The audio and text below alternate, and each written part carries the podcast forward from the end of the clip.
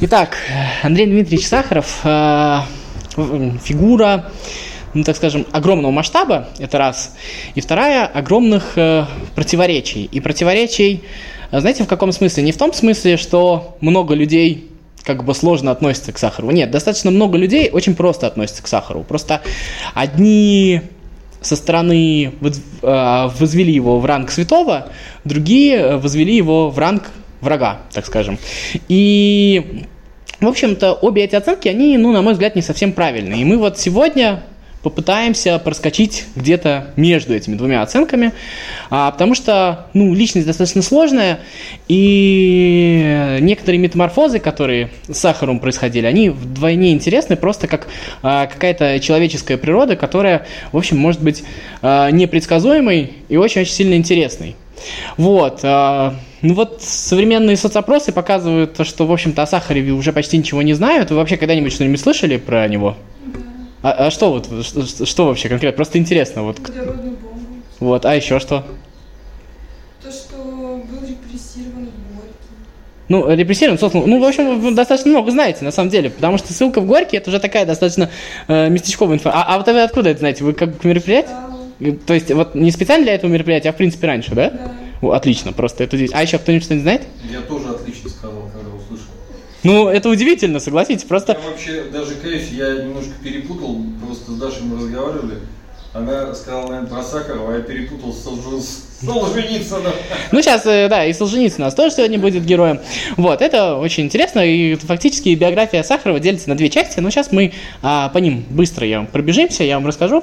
Итак, 21 мая 1921 года а, в, семье, в семье юристов ну, отец в первую очередь юрист, а родился Андрей Дмитриевич Сахаров, а, там есть фотография у нас его родителей. Вот, что удивительно, на самом деле, как бы мы знаем, да, что Сахаров был диссидентом. Диссидент это ну, советское такое слово, сами диссиденты его не любили. Вот. И, в общем-то, достаточно такая сложная история. Вот. Но самое интересное, что у него это в каком-то смысле наследственно, потому что дед Сахарова а, еще 1901 году а, в своем журнале, у него, он был главным редактором журнала, а, писал, печатал запрещенные рассказы Толстого. То есть э, было и такое, рассказы Толстого тоже запрещали. Ну, ничего страшного. Вот, а, значит, 1921 год. Что такое 1921 год? Э, для понимания вообще, как детство проходило. 21 год – это первый такой голод э, в России и достаточно большой, и, соответственно, ну, как бы выкормить ребенка, это была достаточно сложная ситуация. В общем-то, семью Сахарова город, голод не обошел, там были проблемы, с, в общем, с э, элементарной тем, чтобы приобрести еду, нужно было там ездить в соседние регионы, то есть как, какие-то неимоверные вещи делать, но это э, тоже достаточно сложно, да, вот, и э, еще в Отец увлекался физикой, и, соответственно, с раннего детства, как бы сам Сахаров тоже начал увлекаться физикой, ну, точнее, как бы отец его в это дело втягивал, он, в общем-то, особо, судя по всему, не сопротивлялся. Вот, и первые семь лет э, Сахаров учился дома, то есть, там, я не знаю, были знакомые, э, где-то отец сам учил, это для того времени очень сильно необычно, то есть, это уже, получается, какой там, 28-й, там, 35-й год, Сахаров, э, то есть получается на домашнем образовании. Вот, э, достаточно интересная история. В том смысле, что на тот момент уже появились школы, и учить детей дома, ну, как бы, не было принято. Может быть, в этом некое отличие от э, других своих сверстников было. Хотя, насколько отличие, тоже очень большой вопрос, сейчас тоже к этому перейдем.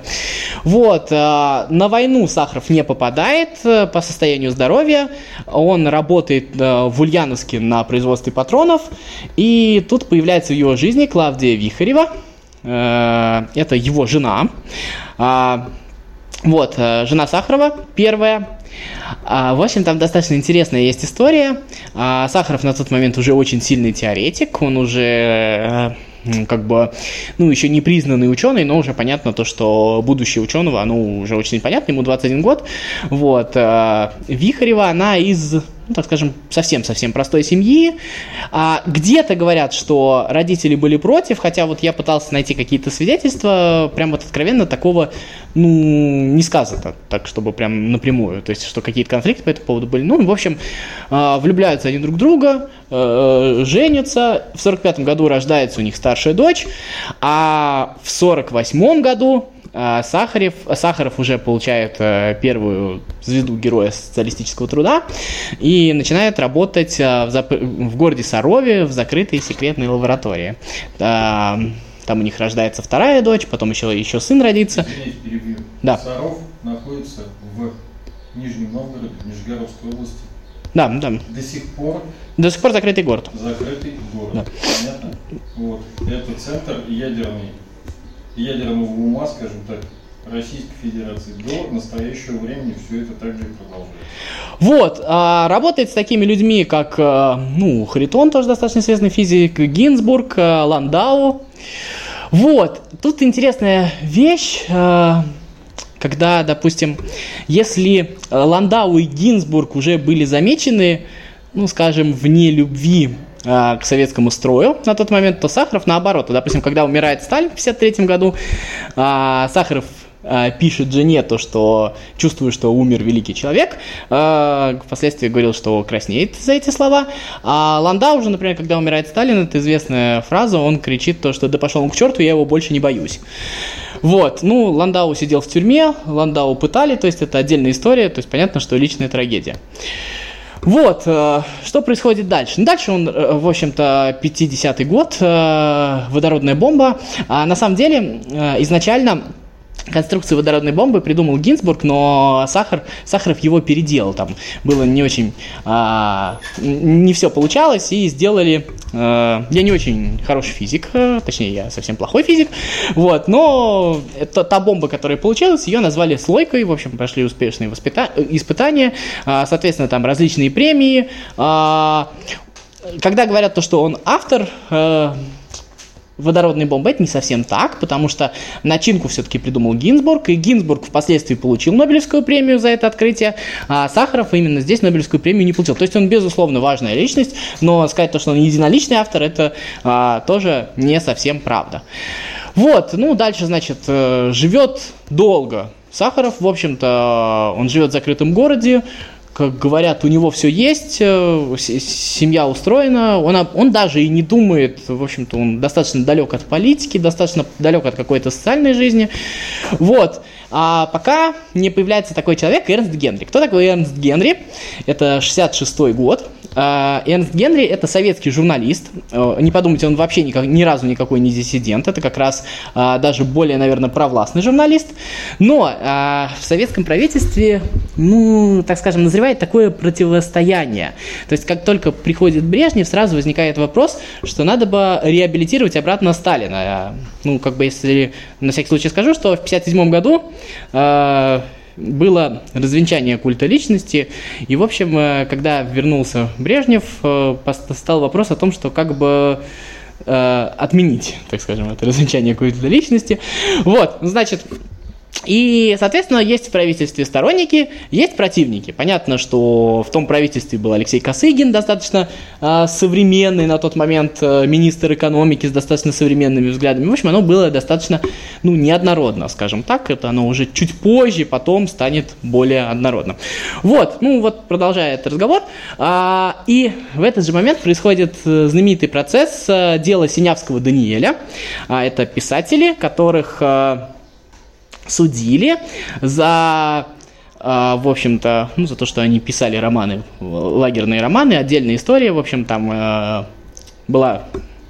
В общем, там достаточно сложная история, что ее сейчас будет долго пересказывать. Э, Суть в том, что то ли они что-то писали, то ли они что-то писали, то ли скомпрометировали, то ли не скомпрометировали. В общем, а самое интересное, что на этом процессе Шолохов э, говорил, да в мое время таких расстреливали. Ну, как бы для справки, вот. И а, Сахаров, э, естественно, он говорит, то, что я вот вроде бы знал о том, что что-то такое происходит, но меня это никак не касалось, то есть как бы проходил мимо меня. А, он за них вступится чуть позже, уже в начале 67 года он будет звонить Андропову, а надо понимать, что Сахаров это величина того масштаба, он мог просто напрямую позвонить Андропову, Андропову, Андропов глава КГБ на тот момент, да? Вот, э, по секретной связи, по закрытой, да, то есть э, в Курчатовском институте у него там в кабинете был телефон, он оттуда звонил. Вот. А, перелом, первый такой шаг к диссидентской деятельности происходит в 1966 году. А, это конец 1966 года, декабрь. У нас появляется сын Сергея Есенина, Александр Есенин-Вольпин. А, а, тоже достаточно знаменитый советский диссидент. А Сахаров у себя в а, почтовом ящике находит письмо, где ему предлагают прийти на Пушкинскую площадь, к памятнику Пушкину, и э, в 6 часов вечера э, просто снять шляпы в знак поддержки политзаключенных.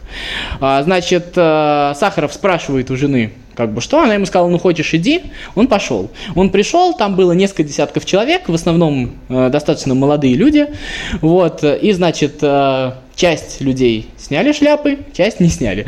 Ну, понятно, что часть те, которые не сняли, это, в общем, были спецслужбы, которые а, следили а, за тем, что будут делать. Ну, естественно, каких-то последствий тогда это не имело, хотя а, даже папочку на Сахарова, кстати говоря, создали, со, создали собра, начали собирать позже, а ее до этого момента нет. А, дальше а, происходит 68 год, это уже такая отдельная интересная история. 68 год – это чехословацкая история. А, значит, тогда а, Александр Дубчик… Извините, да, да, конечно. В 68 году что было? Какая знаменательная дата? Ну, там много знаменательных дат. Э, именно связано с вооруженными силами Советского Союза. В 68 году советские войска захватили Чехию. Ну, как, э, значит, там будут те, кто с вами поспорит, конечно, по поводу слова «захватили». Ну да, вы правы совершенно. Перешли границу, и войска расположились на территории Чехословакии. Да, на тот момент... Да, это уже э, о чем термине. А, Александр Дубчик, это лидер коммунистической партии Чехословакии. Нужно понимать, что Чехословакия это а, э, государство соцлагеря, то есть там тоже правит коммунистическая партия. В общем-то, начинает э, те экономические реформы, достаточно свободные, достаточно либеральные, так скажем, о которых Косыгин в советском правительстве на тот момент только мечтал. Вот. И, соответственно, там э, повышается там, популярность коммунистической партии, молодежь бежит, там вступает в коммунистическую партию. Это достаточно интересный тоже процесс. Вот, естественно...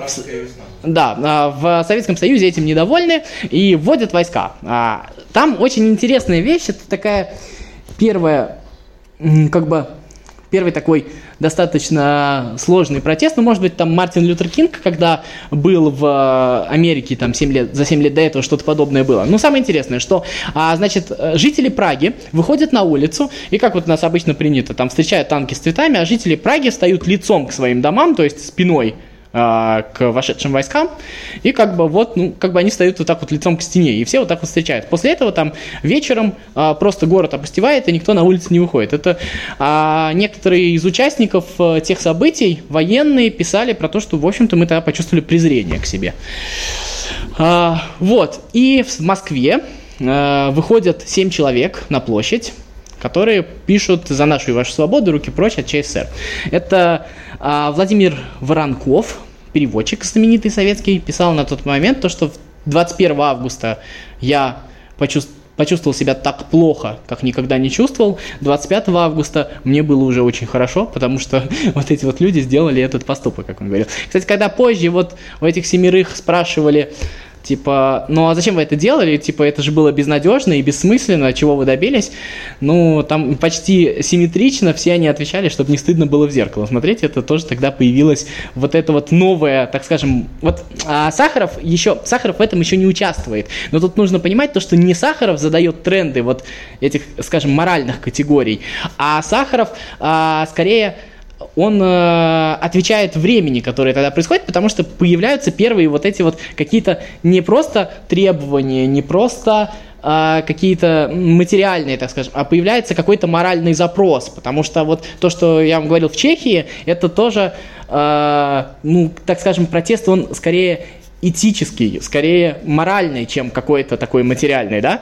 То есть мы знаем, то, что допустим, в Советском Союзе за 6 лет до этого была история с протестом в, в Новочеркасске, в Ростовской области. Вот. Но это был скорее э, голодный бунт. Это люди, которым там, э, в общем-то, увеличили э, запросы, их заставляли больше работать и меньше платили. То есть это... было недавно. Да, однажды в Ростове был хороший фильм. Дорогие товарищи, вот недавний фильм Кончаловского. Дорогие товарищи. Да. Фильм как раз вот про вот это время. Да, и это, да, и это был, так скажем, протест за еду. А вот здесь вот мы видим какие-то моральные запросы такие, они очень еще маленькие. И на это, естественно, никто не откликается. Потребность в этом, она прям совсем, совсем ничтожна, как бы. Это действительно люди, которые на тот момент были маргиналами. 68 год еще примечателен двумя вещами. Первое, Сахаров пишет свое с нами самое знаменитое сочинение, которое называется «Размышления о прогрессе, мирном существовании ой, и интеллектуальной свободе». Вот. И, в общем, это он просит знакомую машинистку напечатать это сочинение в пяти экземплярах, а в Советском Союзе ходило много запрещенной литературы, и каждый, кому что-то попадало, ну, как бы это был такой, ну, не знаю, флешмоб, если хотите. То есть ты должен был прочитать, а желательно, если у тебя есть возможность, еще и отпечатать еще экземпляр 2. И, в общем, так это все распространялось. Ну, в общем, а, эти а, сочинения выходят и попадают за границу, и Сахаров сам потом слышит, когда... А за это его, естественно, отстраняют уже как бы от деятельности, ему закрывают доступ э, к секретной связи, закрывают доступ к его кабинету, но он э, слышит, в общем-то, по радио, естественно, уже на тот момент Сахаров слушал запрещенные радиостанции, э, «Голос Америки», «Радио Свобода», BBC, вот, он слышит о том, на русском языке специально да. для граждан Да. А, как говорят про его статью. Ну, как бы а, тоже там другие граждане России, то есть, в общем-то, это те мигранты, еще оставшиеся с, э, после революции, ну или их дети тоже, то есть там, там огромные русскоязычные диаспоры. Тоже. Вот, а что следующее происходит? И еще одно значимое событие в 68 году, это встреча с Солженицыным. Вот встреча с Солженицыным это интересная вещь, потому что как бы а, для людей, которые не вникают в тему, в том числе вот и для меня, до определенного момента, ну как бы Сахаров, Солженицын, одного поля ягоды, то есть э, как-то, э, в общем-то, оба противники Советского Союза, Солженицын я читал, чем-то мне нравилось, чем-то мне не нравилось. Сахаров, ну, как бы я всегда немножко знал. Когда ты начинаешь разбираться, выясняется, что Сахаров и Солженицын принципиально э, разные люди, потому что Сахаров – это человек, который, в общем-то, ну, так скажем, говорит на современном интернациональном языке науки. Не моя формулировка, где-то прочитал, не буду врать.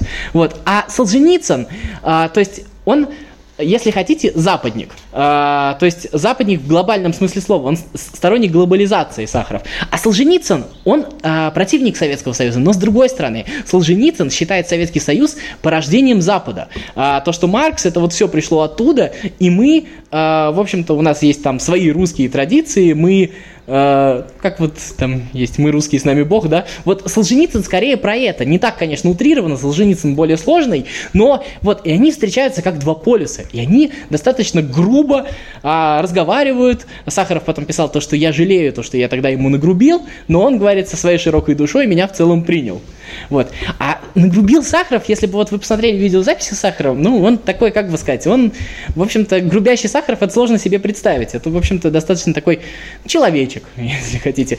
Вот. Там была даже интересная история, а, Елена Боннер, это его вторая жена, о которой э, чуть позже будем говорить, а, она говорит, мы как-то ехали в... А, не, я когда-то, говорит, пришла к нему первый раз э, домой, и квартирной хозяйке говорила, кого мне нужно, она сказала, а, это тихий старикашка. Вот мы, говорит, потом, когда все время какая-нибудь э, буча такая поднималась всемирная, мы все время вспоминали эту фразу «тихий старикашка». Вот это, наверное, вот про внешность, вот так вот можно сказать, то, что тихий старикашка.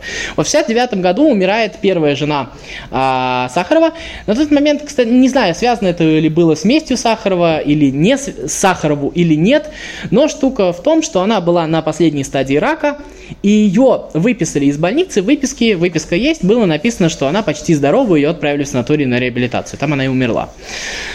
Вот, 71 э, год, в 70-м году, наверное, первый раз Сахаров видится с Боннер, э, в 71-м у них начинаются отношения, и тут вот интересный факт, э, Андропов пишет записку Брежневу, он пишет о том, что Сахаров АД вступил в интимную связь с Боннер ЕГЭ, преподавателем медицинского, техни... медицинского техникума, значит, которая тоже похоже придерживается взглядов, которые пропагандирует Сахаров. То есть, э, почему нам за, эта записка интересна? Она интересна ровным счетом потому, что впоследствии появится другая легенда, которая будет гласить о том, что э, Боннер э, это, в общем-то, агент Э, американских спецслужб, которая, в общем, специально заманила и развратила нашего физика э, великого, и он вообще действовал не самостоятельно. Вот просто вот предыдущие пять лет биографии, э, когда он писал даже вот свою вот самое знаменитое сочинение, когда он участвовал в акции 66 -го года, когда он просил, опять же, за Даниэля Синявского, он тогда Боннера еще не знал. И Андропов, вот эта записка подтверждает о том, что версия про, э, так скажем, агента спецслужб, она была придумана чуть, больше, э, чуть позже, потому что на тот момент вот здесь вот он говорит о том, что просто есть связь, и он как бы говорит о Сахарове, как, наверное, скорее о более опасном элементе. Вот. А, кстати, вот эта легенда, которая потом появилась, она, в общем-то, ну, была антисемитской, потому что, так скажем, в средствах информа... массовой информации, в газетах на тот момент писали, в общем-то, про то, что очень делался акцент на то, что она еще еврейка, и, в общем-то, это ей тоже ставилось вину, это особая история. Вот. Ну, и, значит, когда они начинают общаться, что первым делом происходит? Первым делом а, выгоняют ее старшую дочь из университета, а как раз потом они поженились, и в 1974 году, когда выгоняют Солженицына из страны, это была такая новая э, мода бороться с несогласными, их нужно было просто выгнать из страны, а также и высел, э, высылают э, старшую дочь э, Боннер. Вот, а уже в 1975 году э, Сахарову вручают Нобелевскую премию, но на вручение Нобелевской премии он не поехал, не то чтобы его не выпускали из страны, хотя я думаю, что не поехал ровным счетом потому, что могли не пустить обратно, а не поехал, потому что в этот момент момент в Литве был и что-то там пытался отбить кого-то из физиков, которых посадили. То есть это такая достаточно э, интересная история. В общем, э, ну, конечно, речь Сахарова, она такая правильная, но она, конечно, не речь Солженицына, настолько громкой, наверное, не была, хотя, безусловно, она вот о как раз из этого сочинения 68 года. Вот, э, ну, дальше из, знамени... из значимых событий происходит Афганистан, 79 год, ввод советских войск в Афганистан. 80 год мы тут поставили Высоцкого, а, потому что а, Вячеслав Абдулов, это друг Высоцкого, достаточно знаменитый. А, Всеволод, да, я извиняюсь, Всеволод Абдулов. А, а достаточно знаменитый, он рассказывал то, что Са, э, Высоцкий в начале 80-х годов рвался просто к Сахарову. Он, в общем, зачем? Это вот тоже, наверное, такая особая черта людей творческих. Он говорил то, что вот когда случилась вся история с Афганистаном, это такая мерзость, которую я не могу терпеть. Мне нужно просто поговорить э, с этим человеком и, и понять, как у него хватает сил бороться. То есть э, Высоцкий в тот момент уже отказывался. 22 января 1980 а, года а, Сахаров едет э, на очередное выступление, его машину останавливают, отвозят в на Лубянку, он подписывает, э, значит, дают ему протокол о том, что он лишен всех званий э, соцтру... всех героев соцтруда, лишен сталинской и ленинской премии, всех наград лишен, и отправляется в ссылку в город Горький. Город Горький – это закрытый город, туда не было доступа иностранцам, в общем, ну, как бы идея была в том, чтобы оградить от иностранцев. Вот, и на, то, на тот момент, значит, а, и сам самое интересное, что он, подписывая протокол, пишет то, что с содержимым этой бумаги ознакомлен, а медали и ордена вернуть отказываюсь. Вот, значит, ссылают его в Горький. А тоже интересная вещь, то, что его ограничивают в правах. А Боннер, естественно, нет, но она едет с ним. Там тоже пишут то, что, значит, она ему звонит, он говорит, я еду в Горький, меня отвозят в Горький, она говорит, я поеду с тобой, и он, типа, на это ничего не говорит, типа, не, не поехали, не, не езди, а, как а, пишет сама Боннер, это был человек, который никогда не мог а, что-то посоветовать другим, типа, это было чувство а, личной свободы другого человека, ну, не знаю, ну, просто такая вот лирика. Вот, а, за время ссылки в Горький, естественно, никакой связи а, Сахаров не потерял, потому что просто Боннер ездил в Москву, давала интервью иностранной прессе, а, отправляла письма, то есть, а, по сути дела, ничего не делал только он. Вот, что происходит дальше? А дальше происходит первая голодовка, всего три голодовки было у Сахарова. А голодовка, вот тут интересно, тут Сахаров переругался со всеми другими диссидентами. А на какой почве? Значит, а, младший сын Боннер тоже уехал в Америку, а, по-моему, в Америку, да, не ошибаюсь. У него есть невеста Елизавета Алексеева, и она пытается выехать к нему, ее не пускают. Не пускают принципиально, а, то есть, э, ну, там понятно, что из вредности не пускают, просто чтобы насолить. Вот, и он, значит, из-за этого объявляет голодовку. А Петр Григорьев, такой э, тоже э, диссидент, пишет Сахарову обвинительное письмо, то, что тут много людей, которые страдают, много политических заключенных, а вы, голод... а великий человек голодает за то, чтобы люди поцеловались. А Сахаров на это отвечает, во-первых, я не великий человек, а во-вторых, я действительно хочу, чтобы они поцеловались. Вот, э, достаточно знаменитая тоже история. Значит, потом Елизавету выпускают, э, Сахаров прекращает свою голодовку. А, в общем, потом с- случается болезнь.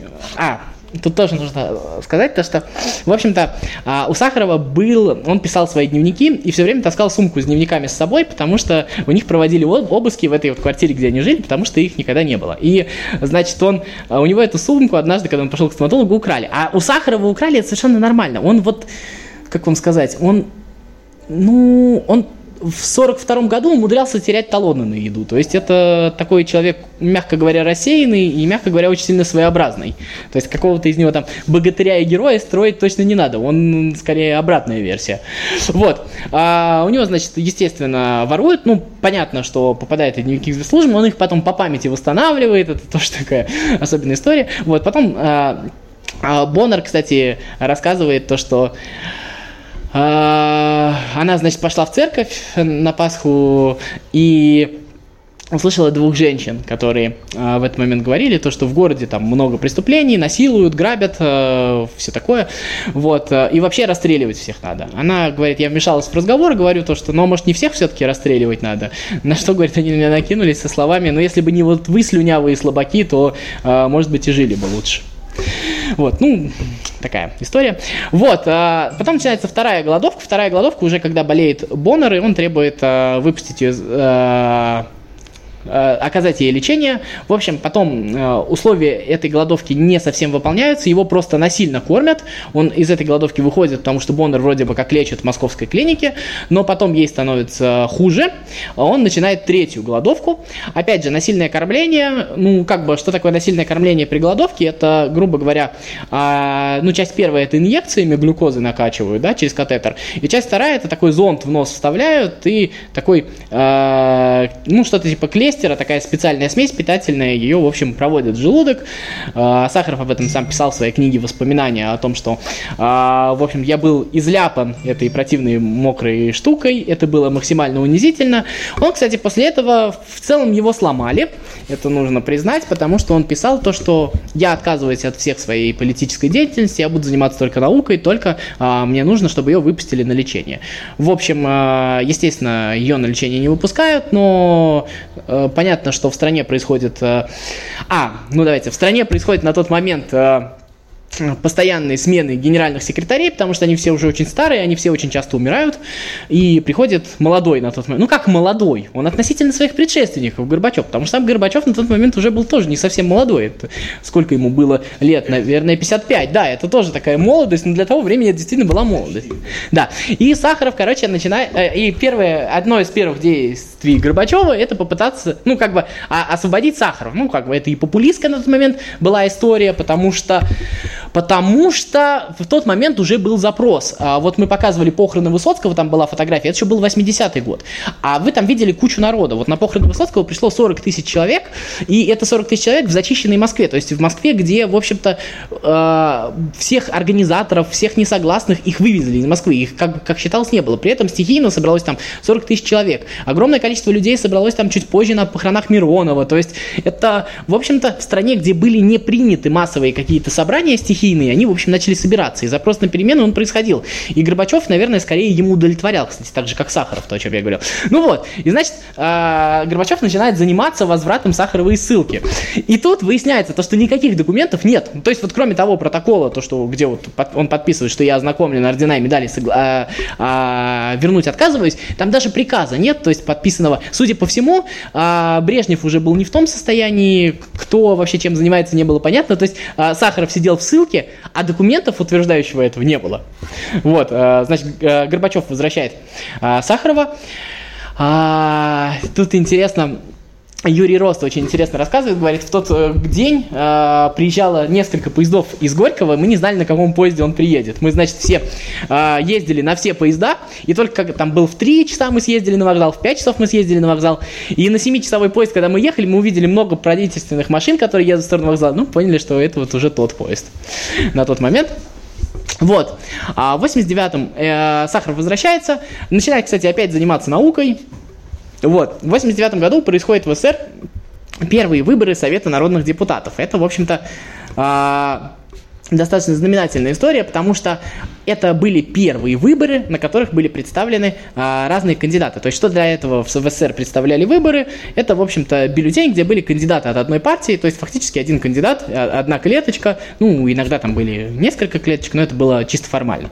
Вот, а, значит, вот, и проходит этот, э, выбирает этот совет народных депутатов, там, естественно, в общем, с первого раза по-нормальному все не получается, но Сахаров туда тоже проходит, причем его сначала э, не хотели регистрировать, но потом там тоже собрался один из первых там многотысячных митингов в Москве, и Сахарова, в общем, зарегистрировали. А вот это нужно понимать, Советский Союз в то время, ну, во всяком случае, Москва, э, это много людей, я не скажу, что большинство, вот тут вот, сейчас я еще об этом вернусь, вот э, много людей, которые ходят с транзисторами и слушают э, речи политические. То есть вот мы сегодня слушаем музыку, они слушали политические речи. Ну, то есть это на тот момент было действительно похоже что-то новое. Я не жил, но я так понимаю.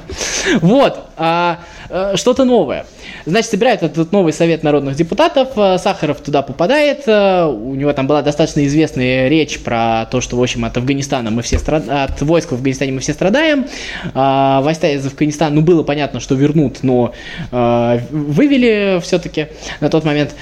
Вот, э, что касается... Э, а, ну и в 89 году 14 декабря Сахаров умирает от сердечного приступа. Вот, тут у нас есть а, фотография Галины Старовойтовой. А, это, в общем-то, женщина-политик, достаточно известная в 90-х, в 98 году была убита. Она была научным ассистентом Сахарова последние три года, она ему помогала. А, и в целом, наверное, она транслировала в каком-то смысле его принципы вот во время своей политической карьеры.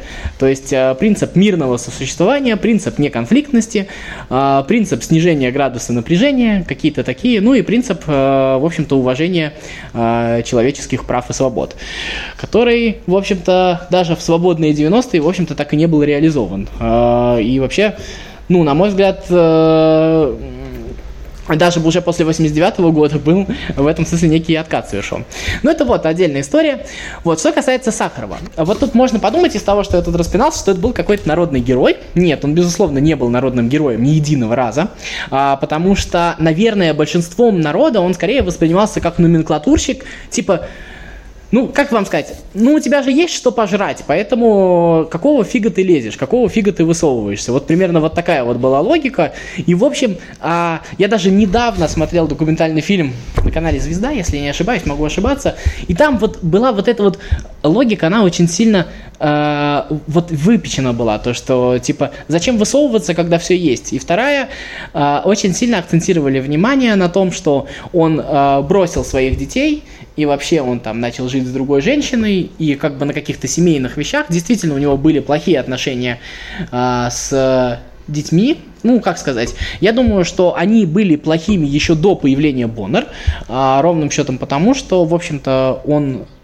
очень много занимался именно вот э, физикой и воспитанием детей практически не занимался. Это, в общем-то, отдельная проблема таких вот работающих людей, которые месяцами не бывали дома.